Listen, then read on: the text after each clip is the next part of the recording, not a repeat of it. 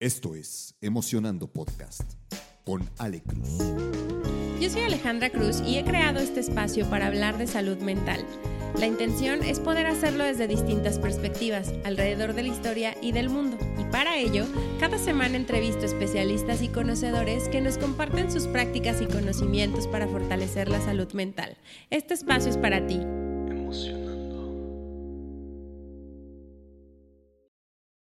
Bienvenidas y bienvenidos a otro episodio de Emocionando Podcast. Este episodio ya es el 99, qué emoción, porque a partir del 100 les tengo una sorpresita. Es un episodio que llevo tiempo pensando en grabarles y la verdad es que creo que me parece importante compartirles, eh, porque es un episodio que a lo mejor va a ser algo incómodo. De hecho, es algo incómodo para mí grabarlo.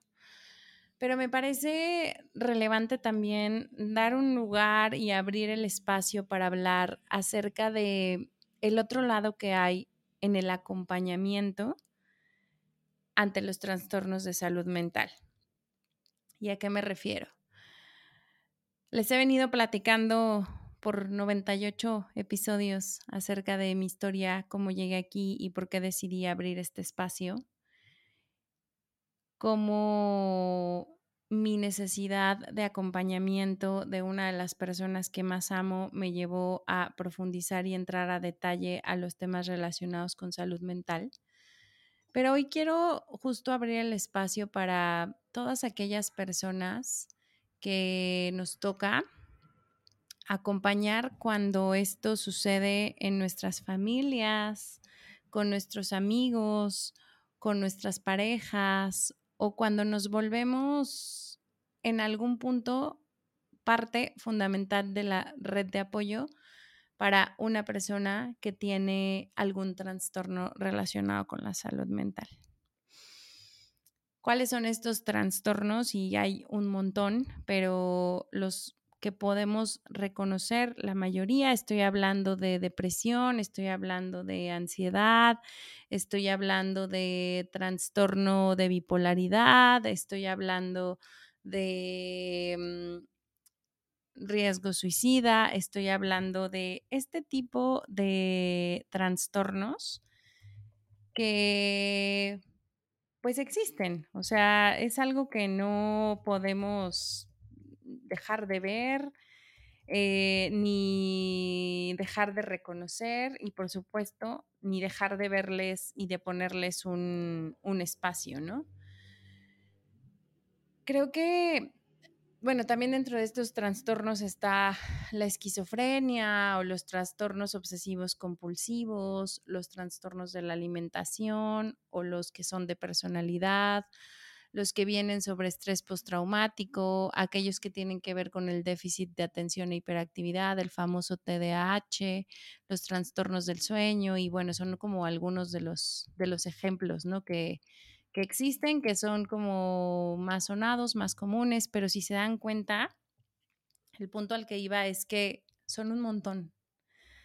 La salud mental hoy es una prioridad porque es una realidad porque a cada medida que ha venido avanzando la ciencia podemos tener también más posibilidades de entender lo que está pasando con nuestra mente y entonces eso abre la puerta a que, al como ya escuchamos, son un montón, al menos 10 los que son los más comunes, pues también saber que en temas de cifras el porcentaje de población que padece un trastorno mental es alto. Y adicional a esto, la susceptibilidad que podemos llegar a tener a padecer una crisis de la vida adulta durante un periodo de tiempo, durante un año, también es como del 25%. Entonces, invariablemente o no, en algún momento de nuestra vida, es muy probable que juguemos un rol de acompañamiento o seamos una red de apoyo para alguna persona que está pasando por una situación que está desafiando su salud mental y o que tiene un trastorno que se relaciona con la salud mental que ya está diagnosticado. Creo que esta es una de las situaciones que son bien complejas de la vida.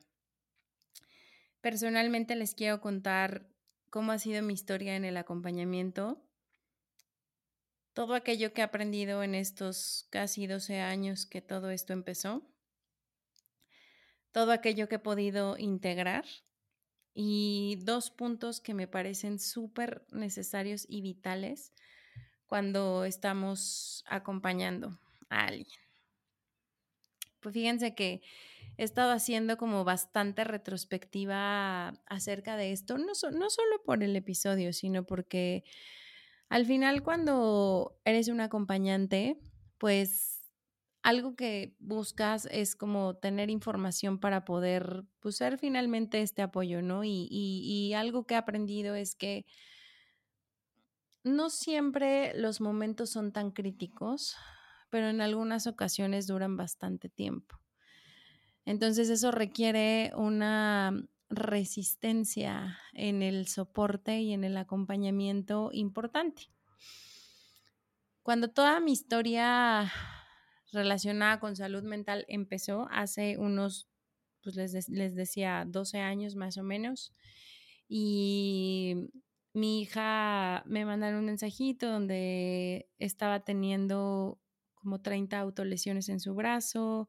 Eso detona siguientes conversaciones importantes sobre qué está pasando voy a la escuela, que eso también pasó, y platico con una de las, de las que eran las coordinadoras en ese entonces. La verdad es que no me acuerdo ni del nombre ni de nada. Yo iba como en mucho shock de no me di cuenta que esto estaba pasando y de pronto pues me parece que está bien delicado y no me siento con las herramientas para resolverlo, así que pues mi, mi trabajo, mi papel en ese entonces fue investigar, investigar, investigar, investigar, investigar. Cuando llego a la escuela me sorprende que me mencionan que no es la única y que es un bastante número de adolescentes los que están pasando por eso. Eso hace 12 años, o sea, seguramente hoy en día puede ser mucho más común, ¿no?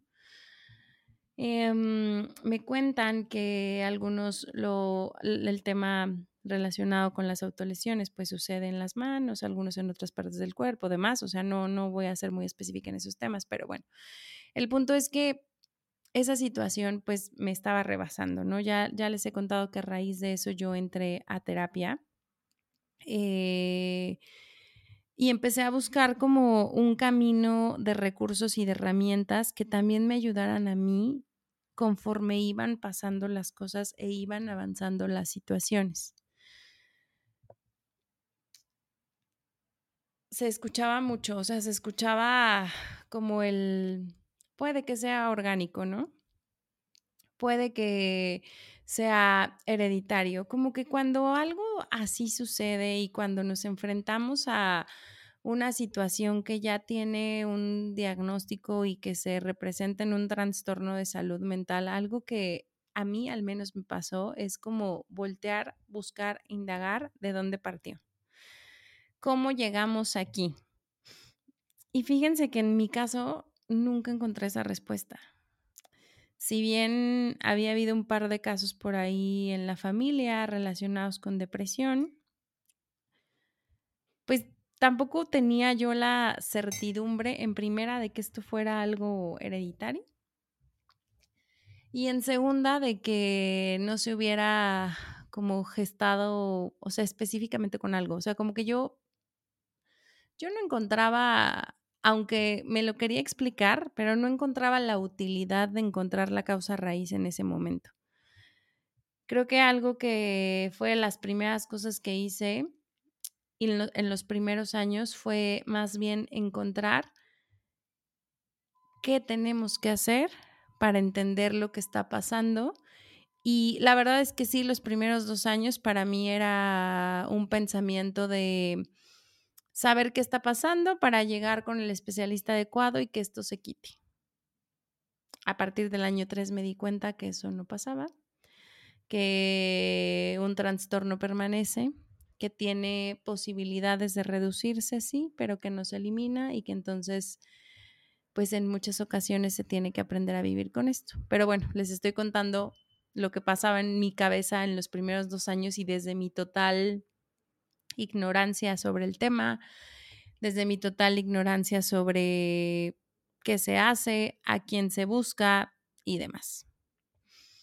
Nosotras topamos con una psicóloga que abrió la puerta y bueno, más bien que le tocamos la puerta y en cuanto se enteró del tema, pues de inmediato nos dijo que sí. Eh, porque para mí, como era algo que no estaba entendiendo y no tengo el conocimiento, pues la verdad es que lo que hice fue buscar un especialista para que pudiera acompañarnos, ayudarnos y como les decía, pues al final resolvernos y que en un par de años esto ya estemos como sin nada, pero pues no, no pasa así, ¿no?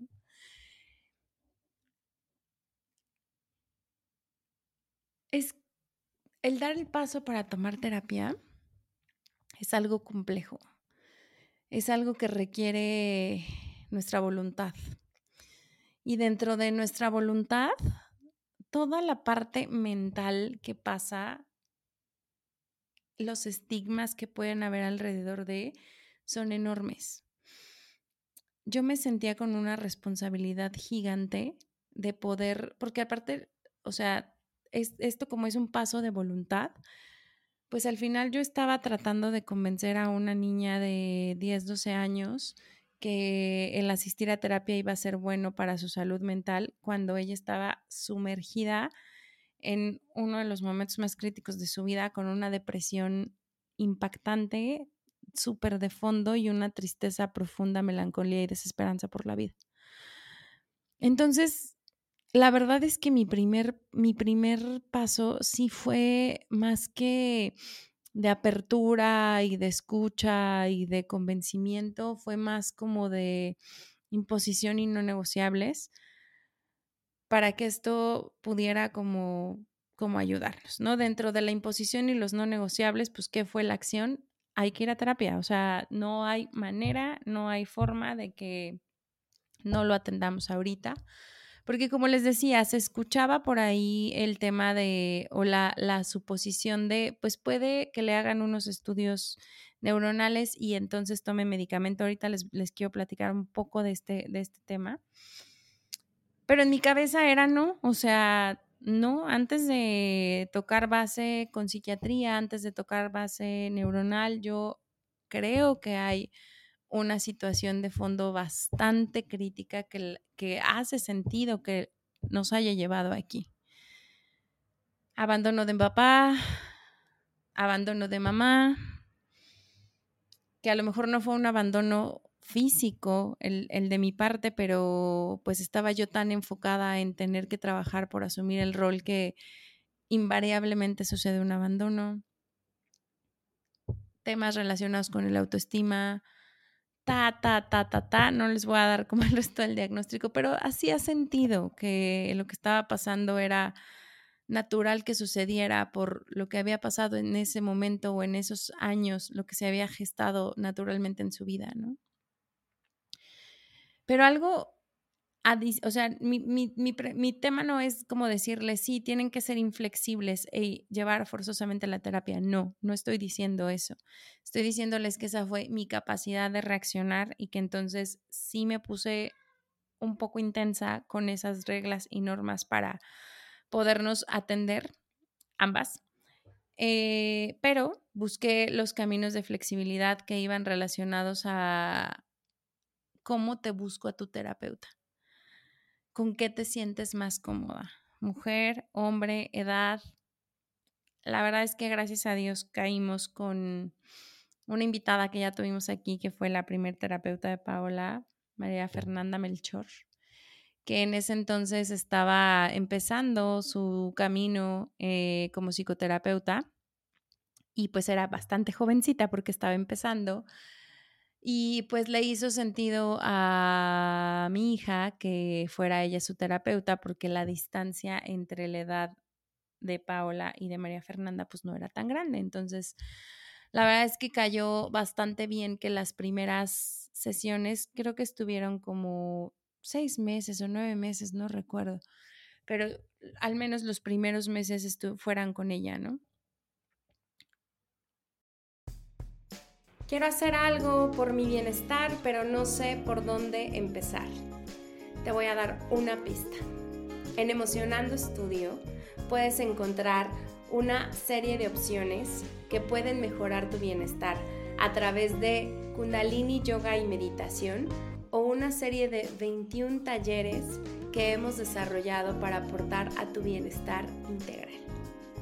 Ya sea que quieras dedicarte o que quieras aprender sobre la práctica y la tecnología kundalini, o que seas mucho más práctico y funcional y quieras conectar con alguno de los siete expertos que tenemos para poder tomar un taller de las siete dimensiones de la vida, cualquiera de los dos, puedes hacerlo en Emocionando Studio, donde la meditación y el bienestar integral son dos de los pilares más importantes para poder aportar a tener vidas sanas, significativas y felices. Si quieres inscribirte a las clases de Kundalini o alguno de los talleres, puedes hacerlo en nuestra cuenta de Instagram arroba emocionando-studio arroba emocionando-studio o buscando en la descripción que voy a poner en cada uno de los siguientes episodios nuestra cuenta de WhatsApp empresarial donde ahí me contacto directo contigo. Tomar acción por nuestro bienestar depende 100% de nosotros y el resultado puede transformar nuestra vida. Respira, medita y ve a terapia. En ese inter nos sucede que ella tiene que mudarse a otro país porque ya se había casado y entonces iba a cambiar de residencia al otro lado del mundo y entonces nos avisa y pues entonces otra vez se viene una bomba.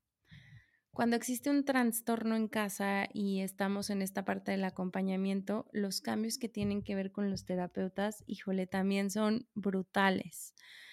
Porque cuando escuchas a la persona hace mucho sentido el explicar el, me está oliendo un montón, llegué aquí porque hay un dolor emocional súper fuerte y ahorita me piden que vuelva a abrir ese dolor emocional para contarle a otra persona lo que ya habíamos avanzado. Bueno, una frustración impresionante. Pero la verdad es que ya no podíamos hacer como mucho. Mm, primera, por retener al, al terapeuta en el país y segunda, por coordinar los horarios. En ese entonces, pues tampoco estaba tan sencillo el tema de hacerlo online, ya saben, o sea, les estoy hablando de 12 años atrás. El mundo era otro. Entonces viene nuestra búsqueda por, por la siguiente terapeuta y justo dentro de este tema de acompañamiento, híjole, para mí me pasaban dos cosas. Y quiero ser súper honesta y transparente porque probablemente resuena con ustedes, ¿no? Una era, ¿y si damos chance a que pueda sola? Y después yo decía, no, pero es que este es un problemón, o sea, es un trastorno delicado, no hay manera en que nueve meses lo resuelvas. Yo no estoy viendo avances este, abismales, entonces, pues no, o sea, no. Pero sí pasa por la cabeza el, ¿y si qué hacemos, no? Y por el otro, que también era muy, muy común en ese entonces, la accesibilidad y el costo. O sea, si bien hoy hay muchas más opciones para poder tomar terapia, este de pronto es uno de los estigmas mentales que tenemos en la priorización de la salud mental. ¿Cuánto nos está costando? ¿Cuánto nos va a costar el cambio de terapeuta? Porque me recomendaron a una crack súper crack.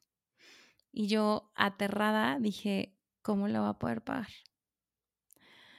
Pero las cosas se van acomodando y también uno, mientras va avanzando en este camino, va encontrando gente que ayude, coordine y demás.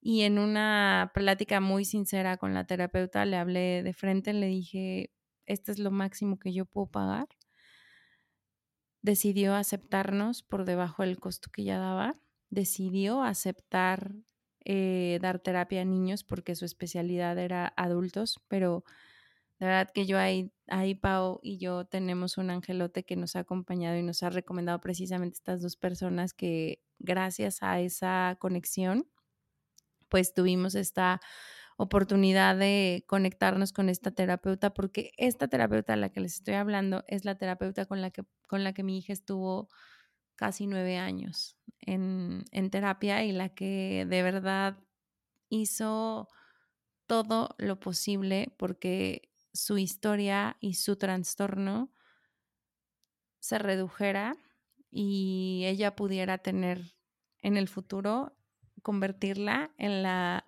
adolescente, casi adulta que soy.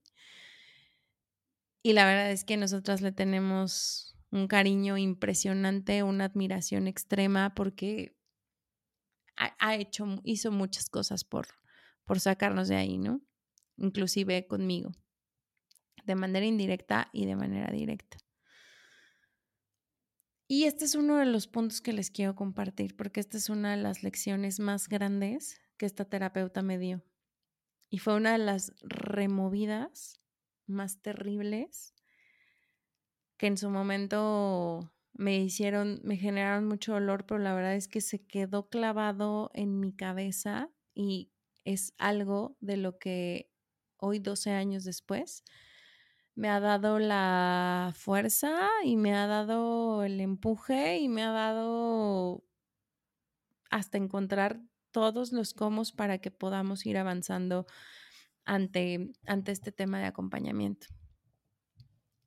En una de las reuniones, de las, no era de las primeras, pero ya, ya llevábamos, o sea, no eran tampoco que lleváramos años ahí, ¿no? Pero no sé, al menos cuatro sesiones, cinco sesiones yo estaba como mamá súper eh, sobreprotectora queriendo que me entregaran un diagnóstico, eh, unos pasos a seguir y como les decía, en los primeros dos años, y esto como se quita, o sea, esa era como mi, mi objetivo y mi pensamiento en la mente. Y en esta desesperación, pues entonces la contacto un día de necesito hablar contigo y necesito que me digas el ABCD de todo esto, ¿no? Y la respuesta que obtengo fue, mira, necesito, así, así, así lo que recuerdo, ¿eh? porque no, no, no estoy muy segura de que explícitamente haya sido exacto así, pero lo que recuerdo y lo que yo interpreté fue, vas a necesitar buscar terapia tú por todo lo que esto va a desencadenar apuntando a que no se iba a resolver en un par de años, sino que iba a ser algo de largo plazo. Dijo, y por otro lado, vas a necesitar aprender en la vida que incluso si tu hija decide quitarse la vida, esa es una decisión personal y no tiene que ver contigo. Ya lo puedo decir, pero por muchos años no lo pude ni siquiera expresar. Esa frase me removió el corazón a tal punto que aparte de enojarme un montón, me hizo hacerme muy consciente de que todo lo que iba a venir iba a ser en miras a que yo le pudiera dar las herramientas para que ella se pudiera sostener en este trastorno el tiempo que le durara. O que ella me durara, porque en ese entonces no sabíamos qué iba a pasar y las cosas sí estaban bastante, bastante delicadas.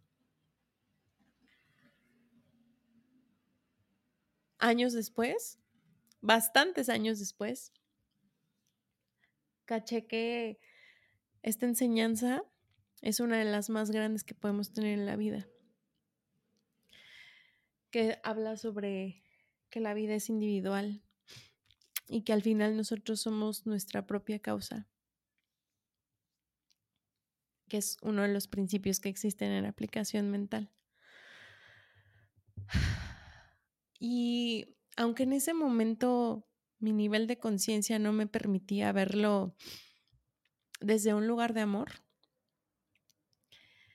sí fue algo que se me quedó tatuado en mi corazón y en mi cerebro y que justo me fue habilitando a no tienes nada claro el futuro, no sabes qué va a pasar, no tienes idea o dimensión a lo mejor de lo que está pasando, pero tu meta es ayudarla, acompañarla y guiarla para que ella pueda en algún punto hacerse responsable por sí misma de su salud mental.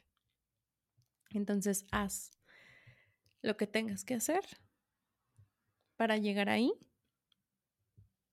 y llénate tú de herramientas, de recursos, de terapia y de todo lo que necesites darte para llegar ahí. Nueve años, nueve años pasaron estando en acompañamiento con ella. No volví a tener una sesión con ella hasta el año nueve que determinó el alta. Y fue para las tres una gran victoria. Fue, wow, nunca pensamos que íbamos a llegar aquí. Nunca pensamos que, que ya se había desbloqueado un siguiente nivel de autonomía. No encontrábamos cómo se podía desarrollar la capacidad de afrontamiento. Y en esos nueve años, del otro lado para mí, pues estuvo bien difícil. Creo que algo que hoy, si veo en retrospectiva, debía haber hecho antes es priorizar mi salud mental también. Obviamente, en mis decisiones familiares, la salud mental de ella era la prioridad y eso desde el día uno que, que esta pesadilla se visualizó, porque no es que hubiera empezado ahí, sino más bien que ya, ya tenía, ya estaba la punta del iceberg afuera.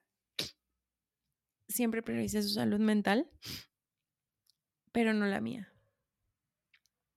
Como que fue hasta el año 4 más o menos que ya sentía yo en ocasiones que no podía con esto, que me di cuenta que las crisis iban avanzando, que el silencio se estaba apoderando de nosotras y que en ese sentido yo tampoco le estaba pudiendo ayudar sin saber qué estaba pasando, qué estaba sintiendo, cómo le podíamos hacer, pero tampoco podía como ignorar que algo no estaba bien. Fue más o menos cuatro años después que decidí pedir ayuda, ya para mí, para mí como acompañante, donde ya me había acabado los libros, donde ya me había acabado los recursos gratuitos para mí y donde sí ya estaba empezando a sentirme frita con lo que estaba pasando.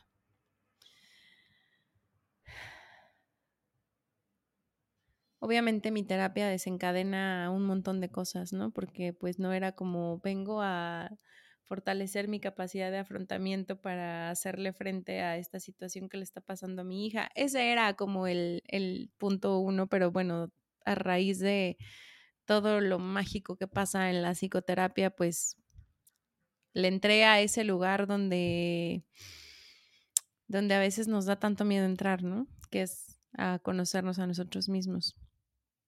Y me encontré con mucha oscuridad. Y me encontré con muchas cosas por atender. Y me encontré con una niña chiquita que no sabía qué hacer.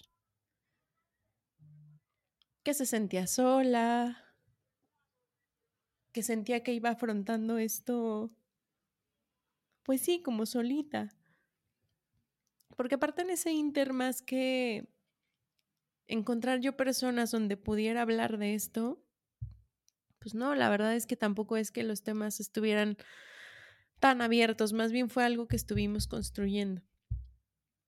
Pero pues mis referencias y mis círculos cercanos pues no, o sea, era un tema como que yo a veces mencionaba, no tan abiertamente, porque había un rezago de vergüenza, de culpa. Pues yo era su mamá.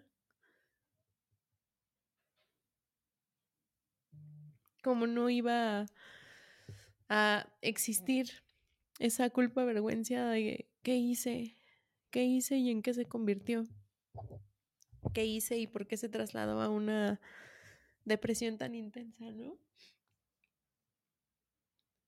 ¿Qué hice y cómo se sale de aquí?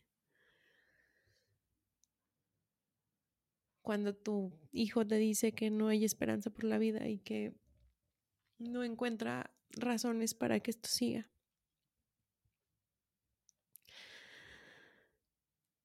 Pues uno se declara incapaz al 100%.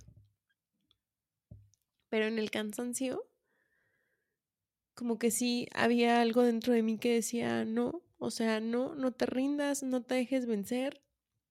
Hay que ser congruentes. Priorízate tú.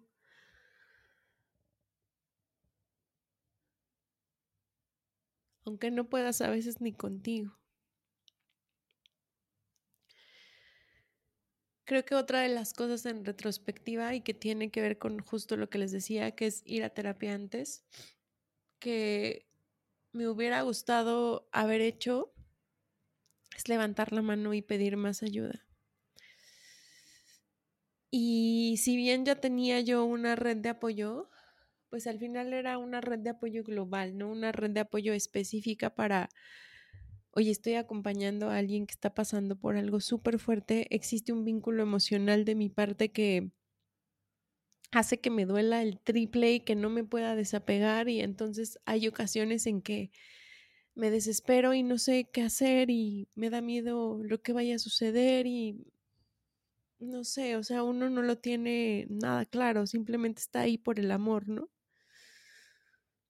Pero sí hay momentos en donde en el acompañamiento, pues el amor no es suficiente. Digo, aunque es la fuerza más grande, pues a veces uno sí requiere tener ciertos recursos para avanzarle, porque es un tema de largo plazo, es un tema de para siempre, porque las cosas se ponen difíciles y porque en muchas ocasiones las crisis de la persona que estás acompañando se combinan con las tuyas y entonces, wow, ahí es donde no encuentras ni cómo, ni dónde, ni para nada cómo hacerle.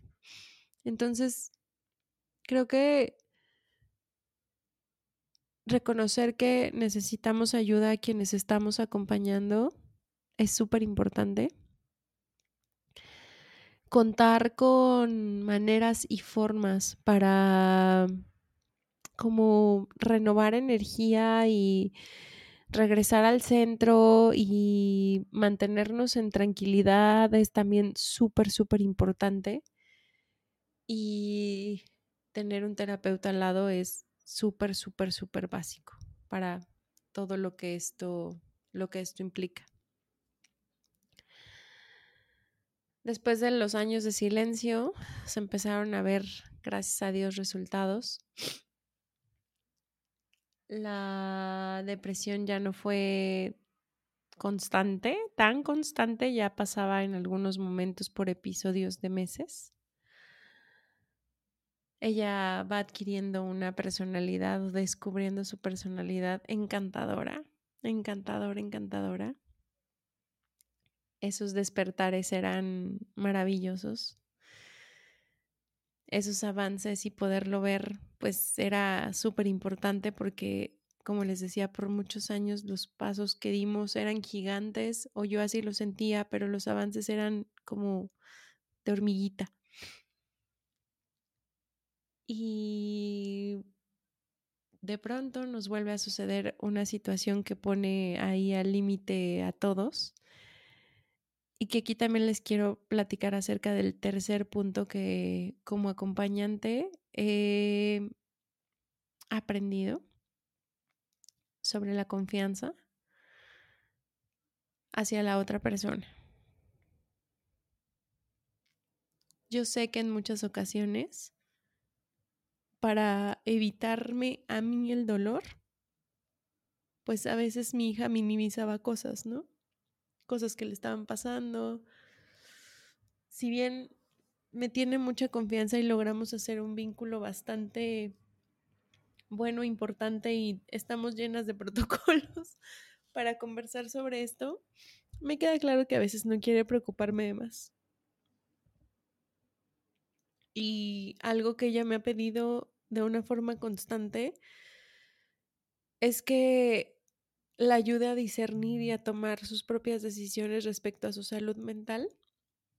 Y en ese sentido, que a pesar de que mi miedo sea gigante, le tenga toda la confianza del mundo cuando me dice que que a lo mejor las cosas no están bien, pero que puede manejarlo.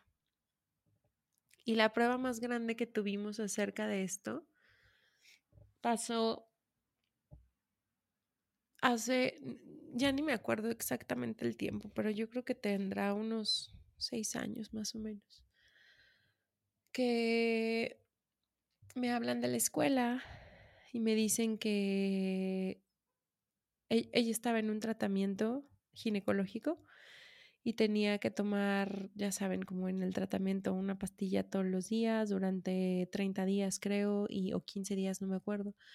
Y después iba a tener unos estudios y entonces en los estudios iba a validar si estaba avanzando o no el tratamiento y si no estaba avanzando, pues entonces pasábamos a la siguiente etapa del tratamiento y si estaba avanzando, pues entonces todo cool en este tema de confía en mí y en mi responsabilidad sobre mi salud, pues entonces yo ya tampoco estaba tratando con una niña chiquita a la que le podía dar la pastilla y verla exactamente en el momento en el que se la tomaba. Así que entre esta confianza, pues entonces, pues confié y me hablan de la escuela y me dicen, me la pasan, ella sin poder hablar, al 100 sin, sin poderla entender al 100. Nada más escucho que me dice, no me quiero morir, perdóname. Y entonces, pues yo vuelta loca, me pasan a la enfermera, tomo la llamada, me dice, está en enfermería, este, al parecer se tomó 30 pastillas de este tratamiento que les digo. Y pues entonces vamos a tener que, llevarla al hospital y entonces pues ya saben, ¿no? Uno se mueve con los papeles, a qué hospital, ta, ta, ta.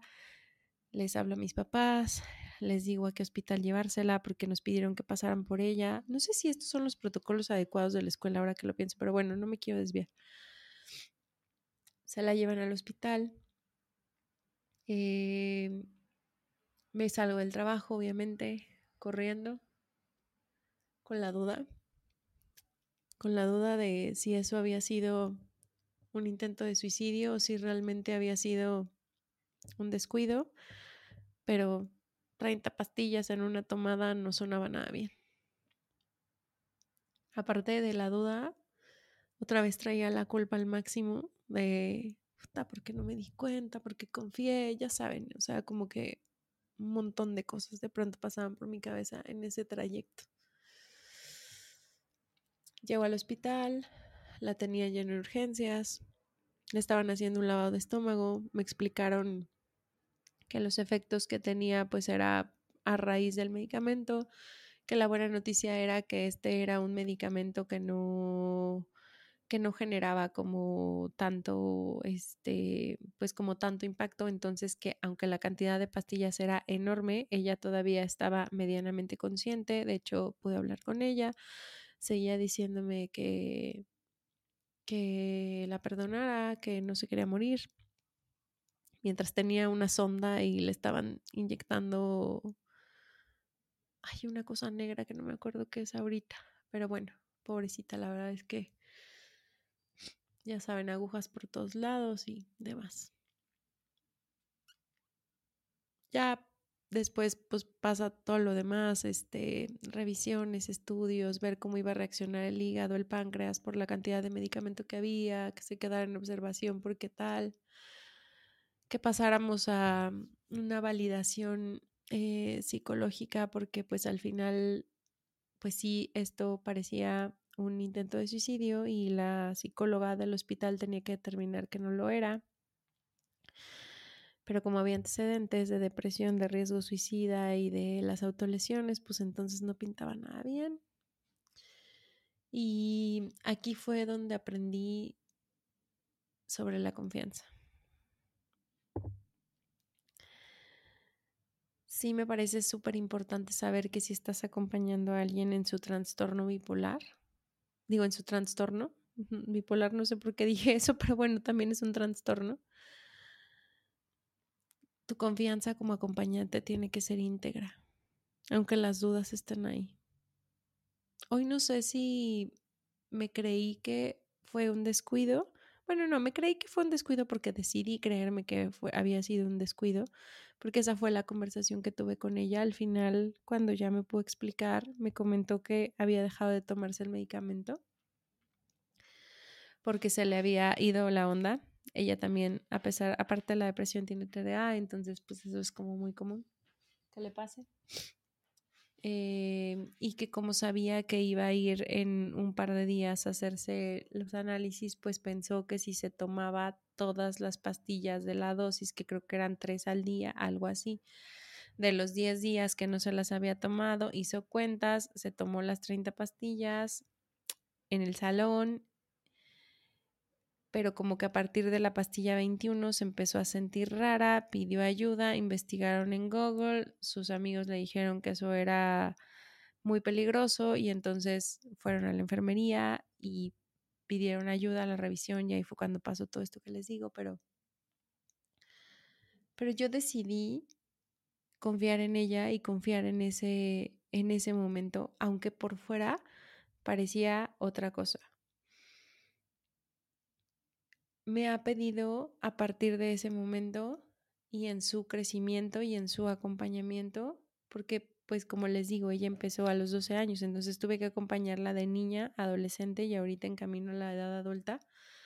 Me ha pedido absoluta confianza para lo que me cuenta, síntomas, no síntomas, situaciones, crisis, y yo la verdad es que he aprendido a que a pesar de todos mis miedos y mi pensamiento de todo lo sé a veces, porque a veces ese pensamiento de pronto me llega y me persigue, pues he aprendido que lo más valioso que puedo darle a la persona que estoy acompañando es la confianza. Y me he dado cuenta que aparte de ser súper importante, pues al final no hay nadie que sepa mejor de lo que está viviendo, padeciendo, que la persona que tiene el trastorno. No por mucho que tú te hayas educado de fuera y tengas la capacidad de verlo neutral y demás, significa que la otra persona no sabe qué está pasando. Y ahí es súper importante saber escuchar, saber abrir la puerta, como les decía, a la confianza, pero sobre todo escuchar y respetar las decisiones conforme van pasando. Esa fue creo que la prueba más grande que nosotras tuvimos de confianza. Porque sí, la situación no se veía nada bien. Pero pues finalmente, pues hacía sentido un poco su pensamiento lógico. El jamás dimensionar que probablemente tomar muchas pastillas podía ocasionar algo más grave hasta que pues se intentó, se probó y pues la verdad es que al final todo resultó bastante bien. Pero la confianza juega un papel súper importante en ambos sentidos, porque también, también me ha permitido a mí tener la confianza con ella de poderle abrir y soltar y decirle en ciertos momentos que no tengo las capacidades para sostenerla todo el tiempo. Y eso no significa que no la ame pero que a veces necesito y requiero un poco más de esfuerzo para mí, para sostenerme yo, para después sostenerla a ella y que cuando las crisis se combinan y pasan en el mismo tiempo, pues a lo mejor no, las podemos resolver en el mismo día, pero que las podemos resolver unas horas después. La confianza ha sido la base para todo el camino que se vino después. Para todas las decisiones que se tuvieron que venir posterior a todo esto, ¿no? Que si regresaba a terapia, esa fue otro de los puntos de, en ese entonces, cuando pasó lo del hospital, ella ya no estaba en terapia, les había comentado que ya la habían dado de alta, pero dado lo que pasó, sí, en la conversación que tuve con ella fue otra vez, no negociable, regresamos a terapia para ver qué show, qué está pasando y cómo te ayudo con esto. Y creo que volvió a estar como dos años, más o menos. Sí, había una situación que estaba ahí poniéndose adversa sobre lo que ella estaba viviendo. Entonces, gracias a Dios, la terapia otra vez funcionó y ayudó para desatorarla de esta situación. Otra vez en el momento en el que se desatora la situación, pues la depresión baja, su vida empieza a mejorar y entonces sigue avanzando por la vida ya mucho mejor, ya se veía mucho mejor y demás. Entonces, al final nos volvió a funcionar la, la, fórmula de la psicoterapia y eh, del acompañamiento también de un profesional en ese, en ese sentido, ¿no? Y pues después llegó COVID y entonces todos nos deprimimos. Pasamos un montón de cambios y entonces pues como era de esperarse, porque la verdad es que sí, yo ya lo esperaba, otra vez se apareció nuestro amigo la depresión, nuestra amiga la ansiedad otra vez de una manera fuerte, que si bien se ha aparecido de maneras fuertes, lo que sí creo que nos ha pasado es que los episodios han durado cada vez menos. O al menos la funcionalidad no se ha afectado como, como sucedió en el principio, que era una incapacidad total de, de realizar como ciertas actividades y demás. Em, COVID lo que nos trajo fue la distimia, que es depresión crónica, que ya no es episódica, sino que es una depresión moderada pero prolongada, que lleva unos tres años acompañándonos. Y voy a regresar aquí al tema de los medicamentos. Les decía que en un principio yo, yo sabiendo que ella estaba muy pequeñita, quise experimentar con ella que nos aventáramos todas las herramientas posibles que no implicaran medicamento porque su cerebro estaba en formación. Ese fue el camino que nosotras tomamos. Yo sé que hay personas y trastornos que requieren otro tipo de soluciones. Yo les estoy hablando aquí de mi caso y en ningún momento les estoy recomendando qué hacer, simplemente les estoy contando la historia sí hubo un par de ocasiones en donde volvimos a conversar acerca del medicamento y al final llegábamos como a la misma conclusión de, mm, no, tal vez ahorita no, mejor regresemos a terapia, mm, lleguemos al modo habitual, este, avancémoslo de esa forma y hagámoslo por la manera que hoy ya conocemos y entonces ella como que se reorganizaba volvía a regresar a su centro, se volvía funcional y entonces otra vez podíamos como seguir avanzando con la vida finalmente, ¿no? Pero esta última ocasión que la distimia ha estado bastante prolongada y que si bien sigue siendo funcional, algo que notamos distinto fue que los bajones de energía eran cada vez más extremos. No al punto de que tuviera que permanecer este, en cama todos los días, pero sí ya era evidente el bajón de energía, el cansancio, la falta de concentración y de pronto empezaban a llegar como otro tipo de, de, cuestiones que no se habían manifestado en el pasado tan notoriamente, pero que sí estaban impidiendo que hoy ella pudiera hacerle frente a varias actividades de su vida, de su día. No necesariamente levantarse, bañarse, hacer ejercicio, comer, bla, bla, no, pero sí, por ejemplo, limitando la búsqueda de trabajo, eh, los temas con el estudio, o sea, ya, ya actividades que al final son de la vida adulta, ¿no? Entonces, creo que en este último paso me ha tocado aprender a ser acompañante, pero ya no la acompañante que toma las decisiones, sino la acompañante que abre las perspectivas. Me puse a investigar por ahí ya una de mis mejores amigas que es una crack en esto de la salud mental me había dicho, oye, tal vez sea un buen momento de entrar al medicamento, oye, no lo dejes de lado, un poco por lo que me cuentas, pudiera ser que le haga bien, oye, no necesariamente tiene que tomar medicamento, le van a hacer una valoración antes, o sea, como que ya sonaba un poquito en mi cabeza, ¿no? Y al sonar en mi cabeza, pues entonces ya era también parte de las conversaciones que yo estaba abriendo.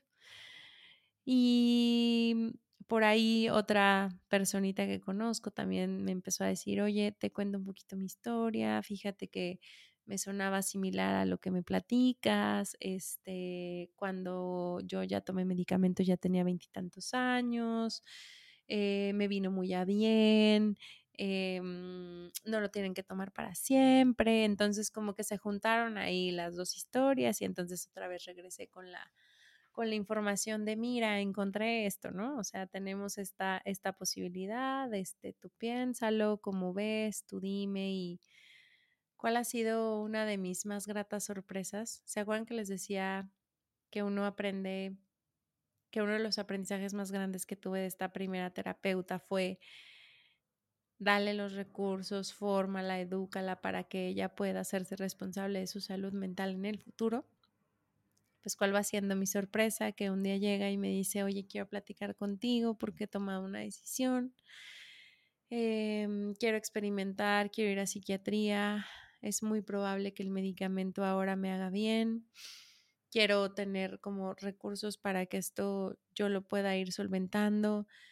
Ya también quiero poder elegir a mis terapeutas, poder elegir la frecuencia, el tipo de terapia que quiero, los momentos en donde puedo acercarme a ella.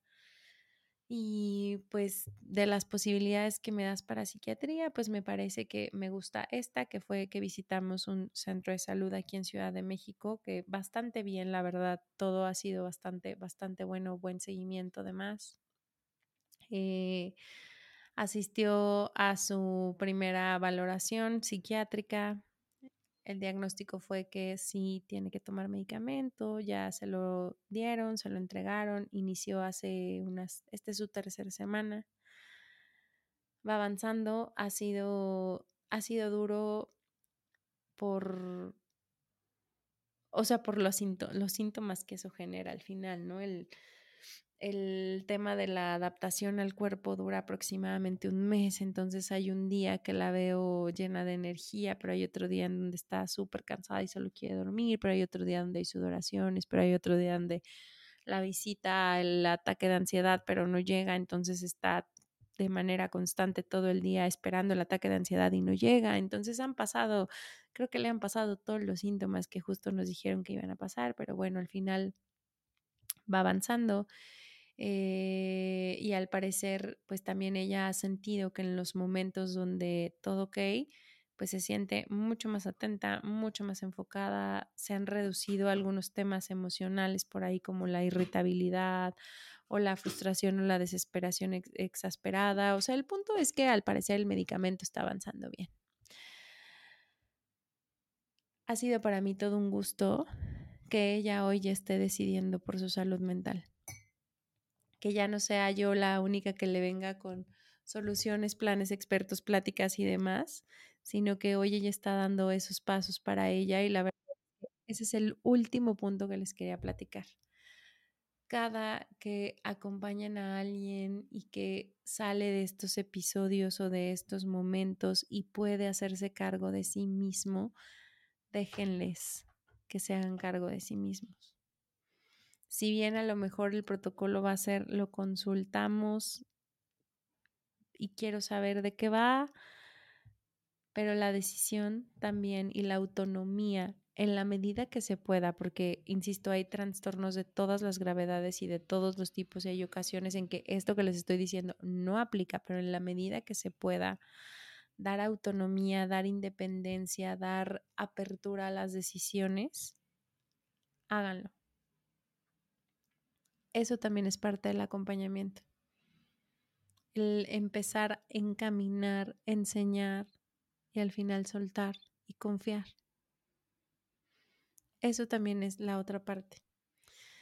Cuando me estaba preparando para hacer este, este episodio, pues obviamente la consulté, ¿no? Y le pregunté si podía hacerlo por un lado y por el otro, si si ella tenía como una recomendación o justo desde su perspectiva me decía qué era lo que le había funcionado y literal me dijo esto, o sea, la confianza para lo que me está pasando y que a pesar de que haya mucha información afuera, yo soy la que más sabe sobre lo que me está pasando y la autonomía para que con el paso del tiempo pueda yo hacerme cargo de mi propia salud mental. Eso ha sido como, como, como clave, ¿no?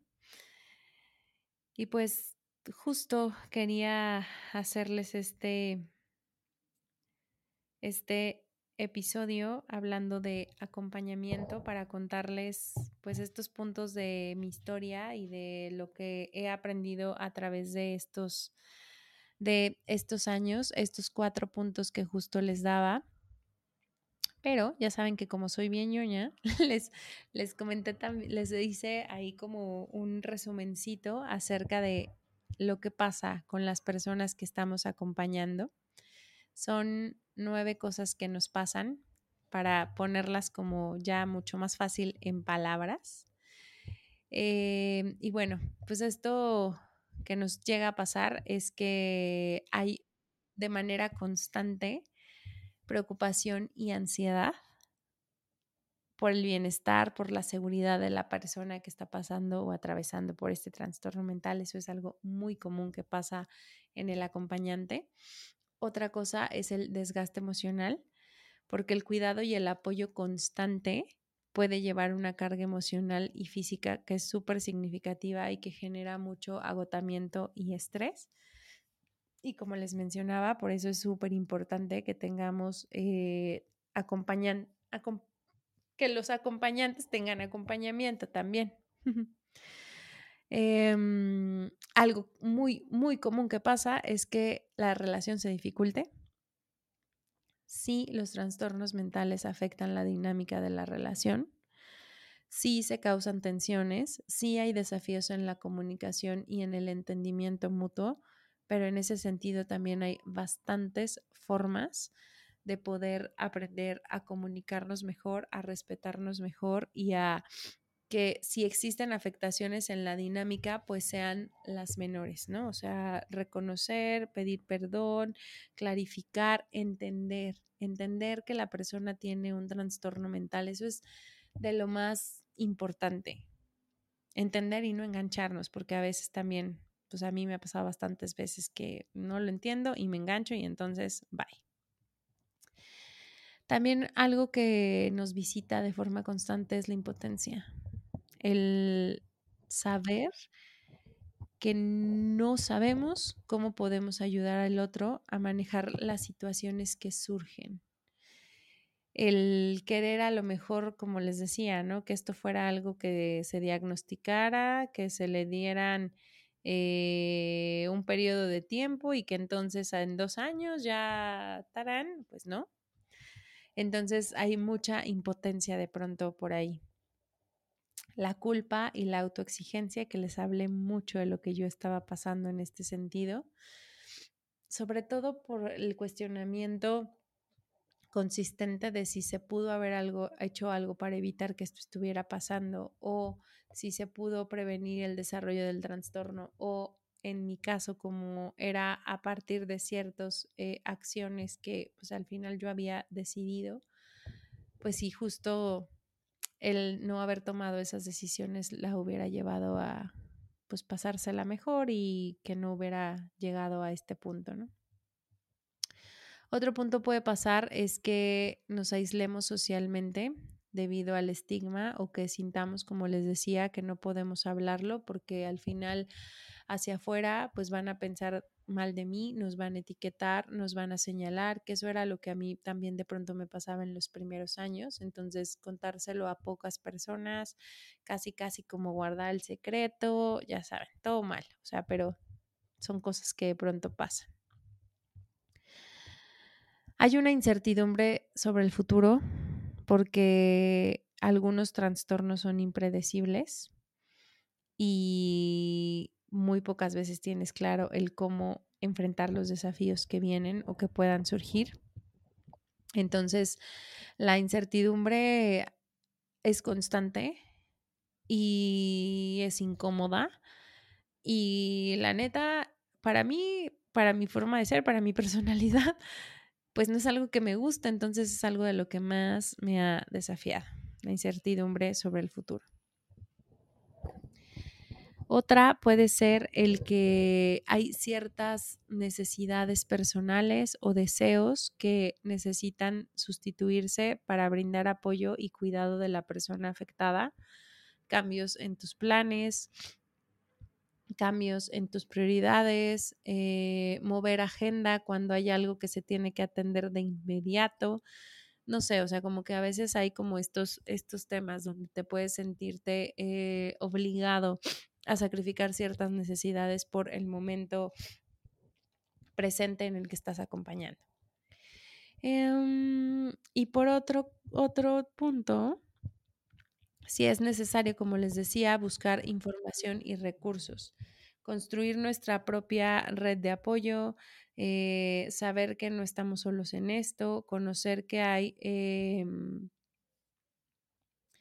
conocer que hay personas o con, más bien conocer que hay profesionales que nos pueden ayudar a sostenernos, que no está mal pedir ayuda ante el acompañamiento, que de pronto decir estoy cansada, estoy cansado, esto me está rebasando, pues no significa que seas inadecuado, que estés dejando de amar a la persona, simplemente hay momentos en donde uno no puede. Y que para eso podemos tener también una red de sostenimiento, una red de apoyo, una red de cuidado, una red que también nos cuide a nosotros, porque todos aquellos que somos acompañantes, en la medida que estamos acompañados, también podemos tener más recursos y, herramientas para sostener al otro en todo lo que va a necesitar. Así que hoy, a través de esta historia, a través de mi historia, justo quería darles un espacio y visibilizar a todos aquellas y aquellos que tienen un familiar, un amigo, una pareja de alguien que ha padecido o padece un trastorno de salud mental y que han estado ahí al frente por algunos meses, años o el tiempo que haya sido necesario. Quería abrirles este espacio, quería saberles que los entiendo, las entiendo, que he pasado por ahí, que también seguro me he cuestionado bastantes cosas a las que ustedes se han cuestionado que si bien el acompañamiento tiene algo bien bonito para nosotros y que, como les decía, está basado en el amor que sentimos, no siempre nos la pone fácil, pero sí nos desarrolla un montón de herramientas y un montón de habilidades que, que al final, pues, están aquí con nosotros, que al final nos hacen frente a todo esto y que al final, pues, nos ayudan a sobrellevarlo de una mejor manera. Así que mm, les voy a dejar algunos datos ahora de líneas de emergencia, aquellos que son acompañantes que pueden tener para temas de accesibilidad a la salud mental.